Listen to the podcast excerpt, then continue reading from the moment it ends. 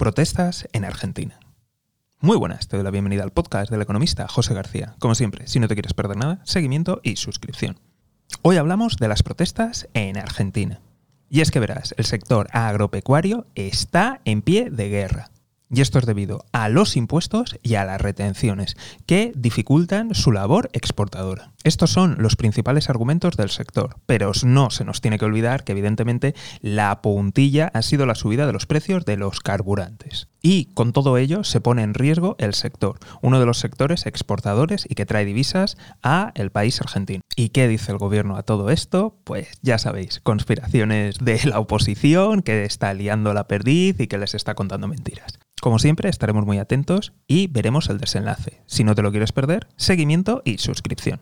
Nos vemos aquí, en el podcast del economista José García. Un saludo y toda la suerte del mundo.